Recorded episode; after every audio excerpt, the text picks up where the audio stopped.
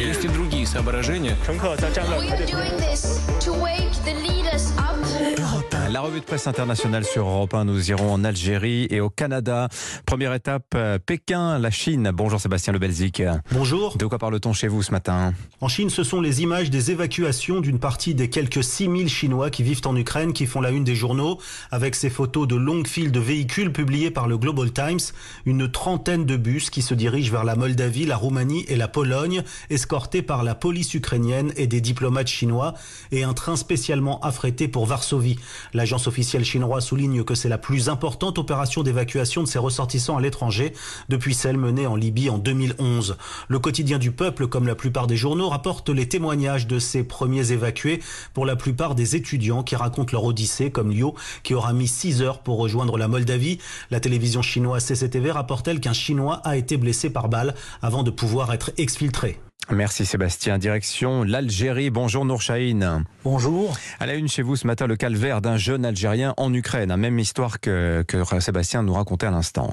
Effectivement, on parle des survivants de l'enfer. C'est en fait le titre du journal L'Expression qui nous informe que l'obsession des agents consulaires n'est pas tant le rapatriement des citoyens déjà sauvés de la guerre, mais de n'oublier personne en Ukraine. Il s'agit en grande majorité d'étudiants. Certains ont déjà pu quitter l'Ukraine pour rejoindre des pays limitrophes comme la Roumanie, indique le soir d'Algérie. La Roumanie où a débuté la première opération de rapatriement d'Algériens bloqués en Europe de l'Est. 70 d'entre eux ont déjà pu embarquer à bord d'un avion spécialement affrété par les autorités. La presse fait également l'écho de témoignages d'Algériens qui ont survécu au bombardement, comme Ahmed, cet étudiant de 21 ans qui a raconté au journal Liberté que de nombreux Algériens tentent de fuir l'Ukraine, mais d'autres ont décidé de rester par manque de moyens ou par fatalité. Merci Nour Chahine. Enfin au Canada, bonjour Alexandre Lepoutre. Bonjour. Eh c'est des mouvements en sens inverse hein, qui font la une à Ottawa.